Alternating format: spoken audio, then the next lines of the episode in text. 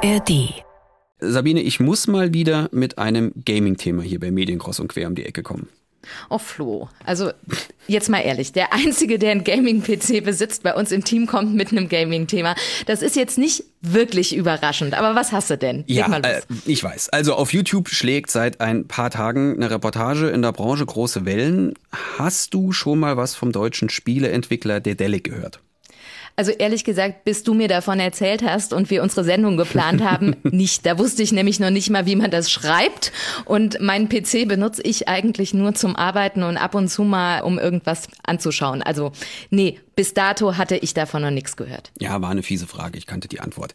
Der Delle galt mal als eines der deutschen Entwicklerstudios für die sogenannten Point-and-Click-Adventure. Das sind Spiele, in denen man eine Geschichte erlebt und Figuren in so einem zweidimensionalen, vorgefertigten Szenenbild bewegt, Rätsel löst, Aufgaben erfüllt und damit in der Geschichte vorwärts kommt.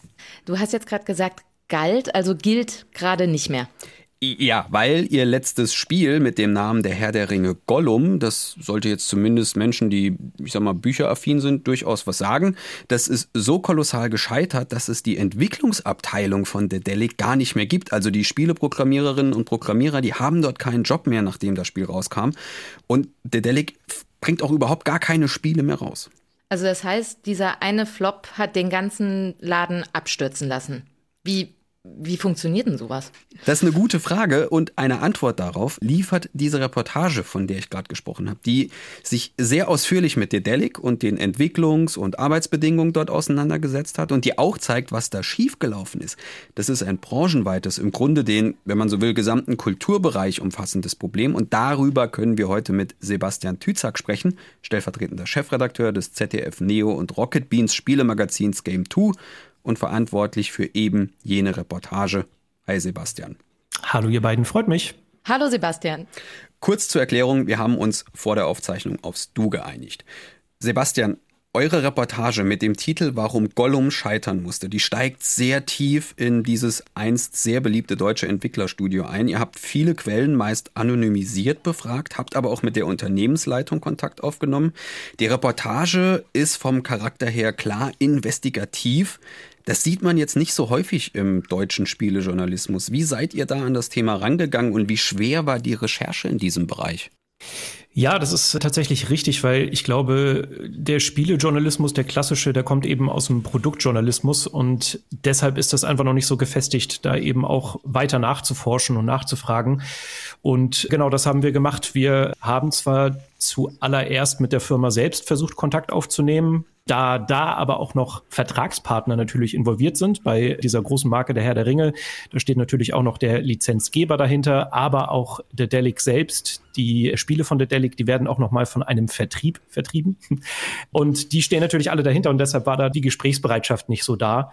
Da wir aber das Thema extrem spannend fanden, sind wir eben den Umweg gegangen über ehemalige Mitarbeiterinnen und Mitarbeiter, aber auch anderweitige Partner zu gehen und dort nachzufragen, wie es eben zu diesem Spiel und generell leider zum Abstieg dieses doch recht historischen Entwicklerstudios oder Entwicklungsstudios gekommen ist.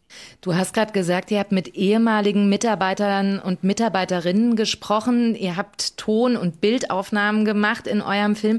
Wie schwierig war es denn, die davon zu überzeugen, dass die offen mit euch reden? Ja, schon schwierig tatsächlich. Also man muss auch dazu sagen, unser Format Game 2, das wir für ZDF Neo produzieren, das ist jetzt auch nicht klassisch investigativ, äh, sondern es ist eigentlich eher ein Comedy-Format. Wir haben aber trotzdem immer nebenbei schon mal ernstere Themen angeschnitten, gerade so kleinere Dokumentationen über Studios gemacht. Und davon mussten wir dann die Leute erst überzeugen, die wir angefragt haben. Was wir dort eben vorhaben, war sehr wichtig, weil dieses Studio und das Team dahinter, das hat sehr viel Kritik abbekommen nach der Veröffentlichung des Spiels Der Herr der Ringe Gollum, weil das qualitativ schon sehr, sehr deutlich abgefallen ist, gerade weil sie eigentlich eine, eine Blockbuster-Produktion vorhatten, ein wirklich großes, imposantes Spiel zu bauen. Und das hat einfach nicht geklappt durch verschiedene Dinge. Und dadurch, dass es eben so viel Kritik gab, war es einfach sehr schwer, die Leute zu überzeugen, dass wir dort eben nicht weiter drauf einhauen wollen, sondern tatsächlich erfahren wollten, okay, was war der Grund dafür, dass es eben nicht so geklappt hat, wie es geklappt hat. Und das war ein längerer Prozess. Es ging über vier Monate die Recherche und ja, habe dann Gott sei Dank später eben auch noch Leute gefunden, die offen mit uns sprechen wollten, sprich vor laufender Kamera. Wenn du sagst vier Monate ab dem Zeitpunkt, okay, wir beschäftigen uns mit dem Thema bis zu, wir können jetzt mit der Reportage rausgehen oder ist das tatsächlich erstmal nur Vorgespräche führen, bei Leuten das Vertrauen finden, dass man sagt, ja, wir anonymisieren das, wir machen es möglich, dass du uns Informationen geben kannst, ohne dass es auf dich zurückverfolgbar ist. Genau, die vier Monate sind quasi der Startschuss an dem wir uns gedacht haben, wir möchten da hinterher forschen und dazu gehörte dann auch natürlich sehr viele Vorgespräche führen, den Leuten zeigen, dass sie sich im Gespräch hoffentlich wohlfühlen können. Das hat den Prozess einfach so lange gemacht, ja. War zu diesem Zeitpunkt der Delic dann auch schon Teil eurer Recherche? Wussten die, was ihr macht und wie haben die darauf am Anfang reagiert? Also da muss ich dazu sagen, dass wir mehrmals versucht haben, mit der Firma Kontakt aufzunehmen. Das war bei Startschuss das erste Mal. Dann gab es aber später die große Entlassungswelle. Also angefragt haben wir nach der Veröffentlichung von Der Herr der Ringe Gollum, nachdem es klar war, dass dieses Spiel gescheitert ist. Da wollten wir mit denen drüber reden. Da gab es dann die erste Absage. Dann gab es ungefähr einen Monat später eine große Entlassungswelle bei Dedelic. Das hattest du ja vorhin schon angesprochen. Die Entwicklungsabteilung der Firma wurde eingestellt. Und daraufhin wollten wir nochmal versuchen, ein Statement einzuholen. Aber auch da haben wir eine Absage bekommen.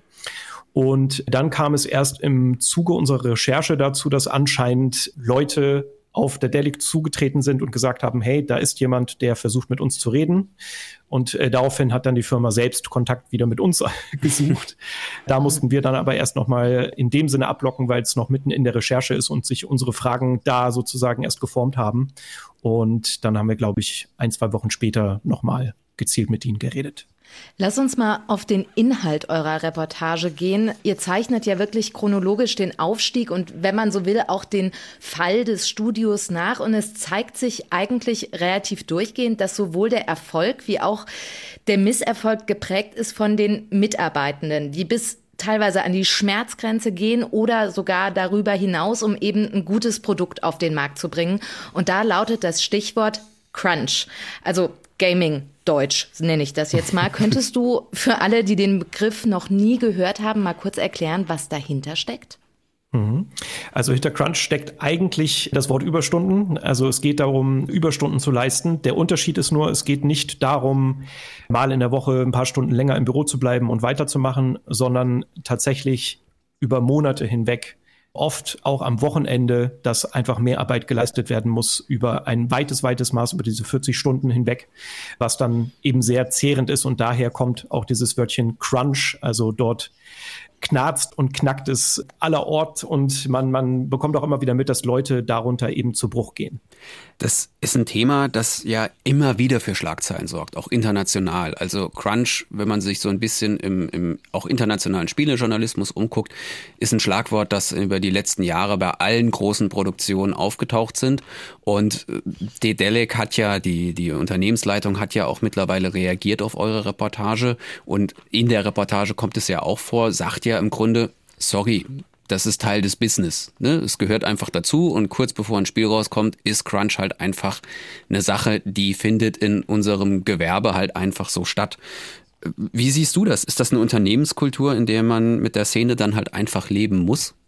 Also man muss auf jeden Fall sehen, dass so eine Videospielentwicklung wahnsinnig komplex ist und wahnsinnig kompliziert, weil dort sehr viele Gewerke arbeiten, damit letztendlich ein Spiel zustande kommt. Also wir haben vom Art Design, also von der Gestaltung der Grafik zu äh, Spieleentwicklerinnen und Entwicklern, die das ganze Grundgerüst schaffen müssen, zu Musik. Also es gibt so viele Gewerke, die dort einwirken und das macht es wahnsinnig kompliziert, von Anfang an bis zum Ende genau zu planen. Dann erscheint ein Spiel, dann dann ist es fertig. Und äh, dadurch, dass dort ja auch noch andere Faktoren eine Rolle spielen, natürlich das Geld, das dann dafür sorgt, dass man vielleicht nicht so lange entwickeln kann an einem Spiel, wie man gerne möchte. Und dabei führt es dann ganz oft dazu, dass dort halt eine Überschneidung stattfindet und deshalb diese Überstunden gerade Richtung Veröffentlichung des Spiels stattfinden. Das ist zum gewissen Grade natürlich nachvollziehbar, dass das passiert. Es ist aber etwas, was keine Selbstverständlichkeit sein darf. Also es darf nicht einfach akzeptiert und hingenommen werden, weil das dafür sorgt, dass, äh, und das sehen wir auch bei Dedelic tatsächlich, viele irgendwann abwandern, weil sie sagen, das kann ich nicht mein ganzes Leben machen, das macht mich kaputt und ich habe vielleicht eine Familie, um die ich mich auch kümmern möchte und da kann ich nicht am Wochenende auch immer noch jeden Tag da sein und arbeiten. Und das ist eben der Faktor, der, glaube ich, vermieden werden muss. Ich sag mal so, es passiert bestimmt immer auf irgendeine Art und Weise, dass hier und da länger gearbeitet werden muss. Aber es ist wichtig, dass dort für Ausgleich gesorgt wird, dass diese Überstunden nicht einfach nur hingenommen, sondern auch bezahlt werden und dass wir dort einfach eine normale, gesunde Arbeitsbedingung herstellen können. Das ist, glaube ich, wichtig. Und deshalb ja, es gehört ein bisschen zu dieser Branche, aber es darf einfach nicht Standard sein. Ein anderes Thema eurer Reportage, was sich auch mit der Arbeitsbedingungen beschäftigt, sind eben Berufseinsteiger, die nicht mal Mindestlohn bekommen sollen. Das ist ja eine Gruppe, die gerade generell auch im Kultur- und in den Kreativbranchen schon wirklich viel Leidensfähigkeit mitbringen muss und die im Grunde ja auch irgendwie so ein bisschen so sozialisiert wird. Du bist jung, da muss man jetzt für das Gute und Schöne leiden und wenn dann irgendwann der Erfolg kommt, dann zahlt sich's doppelt aus. Muss sich das aus deiner Sicht auch ändern in der Gaming-Branche? Äh, ja, auf jeden Fall. Also es ist verständlich zu einem gewissen Teil, und das haben wir eben auch bei der Recherche gemerkt, dass junge MitarbeiterInnen und Mitarbeiter da gerne auch mehr geben, weil sie halt brennen für idealerweise für das Medium natürlich, aber eben auch für den Job, für die Arbeit daran. Und das ist zum gewissen Teil auch nachvollziehbar, aber dort müssen eben auch die Geschäftsführer solcher Unternehmen dafür sorgen, dass auch darauf geachtet wird. Also selbst wenn Leute gerne freiwillig länger und mehr machen, dass man diese Person eben auch schützt. Und das ist eben etwas, was der Delic auch gezeigt hat, dass man für den Einstieg in diese Branche, dass man das eben nicht als selbstverständlich sehen darf, dass dort Leute weit über ihre Maße hinaus arbeiten, einfach nur aus einer Leidenschaft heraus. Hm. Jetzt war Gollum wirklich katastrophal gescheitert. Also das war nicht das, was angekündigt und versprochen war. Da ist es natürlich, würde ich jetzt mal behaupten, ein bisschen einfacher dann auch zu sagen, gut, okay, und dann gucken wir da jetzt mal ganz besonders kritisch drauf. Es gibt aber auch Titel, bei denen vollkommen klar war, auch dahinter stecken prekäre Arbeitsverhältnisse und, sagen wir mal, nicht so schöne Arbeitsbedingungen, die aber zu Millionen Erfolgen wurden international. Das wird dann so erwähnt, ja, übrigens, da gab es auch Crunch, dann gibt es dann einen Infokasten bei diversen Outlets, in einem Magazin oder auf der Webseite, steigt aber keiner so tief ein. Geht der Spielejournalismus zu unkritisch mit diesen Themen immer noch um? Also ich glaube, da hat schon ein Wandel stattgefunden. Der Videospieljournalismus kommt aus dem Produktjournalismus und deshalb wird da oft eben das Spiel und das Produkt gesehen, alles darum herum ausgeblendet. Das hat sich allerdings in den letzten Jahren meiner Meinung nach schon zu einem gewissen Teil gebessert, dass dort eben tiefer geschaut wird. Und das ist immer so eine, so eine Schere, so ein Problem, so eine Schnittmenge, die wir jetzt zum Beispiel mit Game 2 auch haben. In der Regel widmen wir uns dem Spiel, das wir eben behandeln möchten. Und wir können nicht jedes Mal alles drumherum eröffnen, jedes Themengebiet. Das ist etwas, was, glaube ich, spezifisch passieren muss. Hm.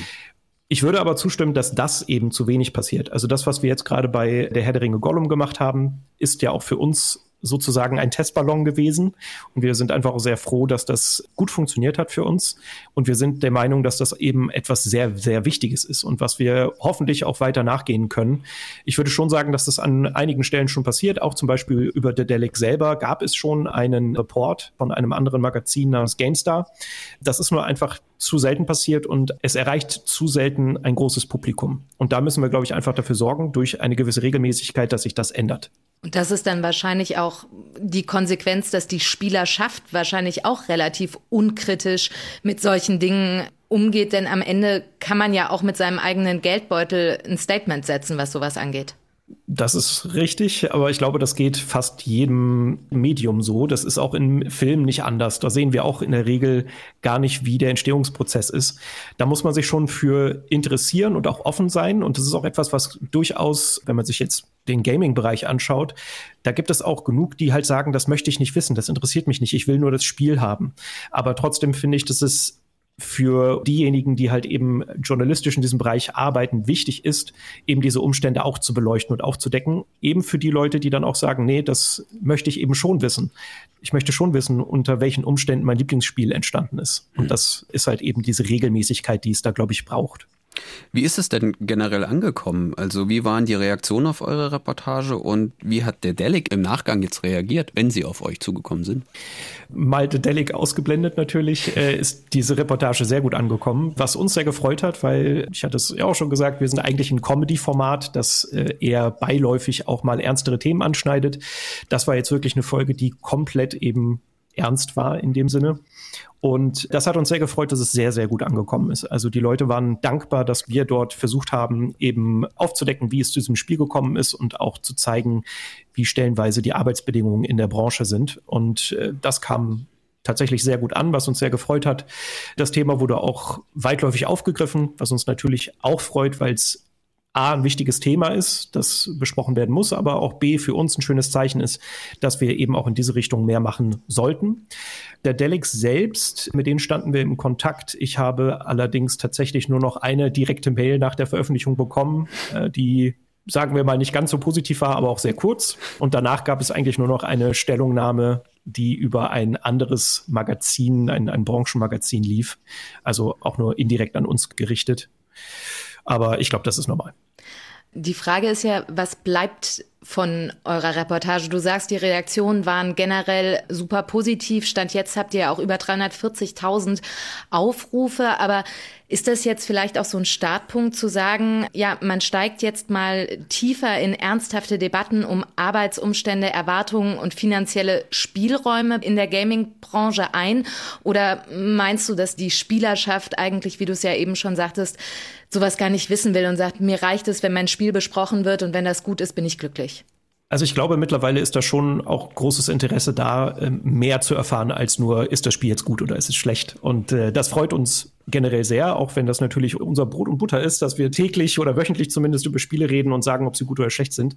Das Interesse ist mittlerweile da und ich glaube, das ist auch sehr wichtig, weil wir auch merken, dass einfach in der Branche generell Missstände eben da sind. Und um die Branche generell zu einem besseren Ort zu machen, hilft es, dass man eben über solche Missstände redet. Und da sind wir auf jeden Fall sehr hinterher und würden das sehr gerne weiterverfolgen. Sebastian, vielen, vielen Dank für deine Zeit und die Einblicke in eure Recherche und in eure Arbeit. Na klar, sehr gerne. Vielen Dank euch.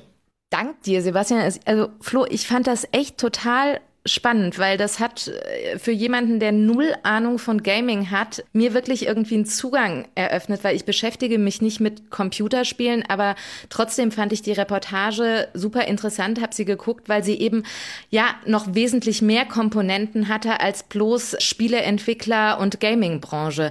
Also sie hat es irgendwie für mich runtergebrochen, weil es was ist, womit ich mich auch identifizieren kann mit äh, schlechten Arbeitsbedingungen. Fand ich wirklich sehr interessant und für mich Nicht-Gamerin mal ein Zugang zu dieser Welt. Genau, und deshalb bin ich auch der Meinung und hoffe, dass sie das hinkriegen und auch alle anderen im Spielejournalismus, das noch mehr zu beleuchten, weil ich das Gefühl habe, als jemand, der sich in diesem Bereich mehr bewegt, es nach außen oft nur wahrgenommen wird als, ja, okay, es sind halt PC-Spiele und Videospiele und da daddelt man da rum, aber dass niemand einen Schritt weiter denkt und sich Überlegungen macht, okay, es ist ein Wirtschaftszweig wie jeder andere und er hat auch die Probleme, die man überall woanders sieht das fällt dann halt hinten runter und das ist sehr, sehr schade gerade in dem Bereich. Also insofern kann man sich nur wünschen, dass es noch mehr solcher investigative Recherchen in diesem Bereich gibt. Medien, Cross und Quer, der Podcast.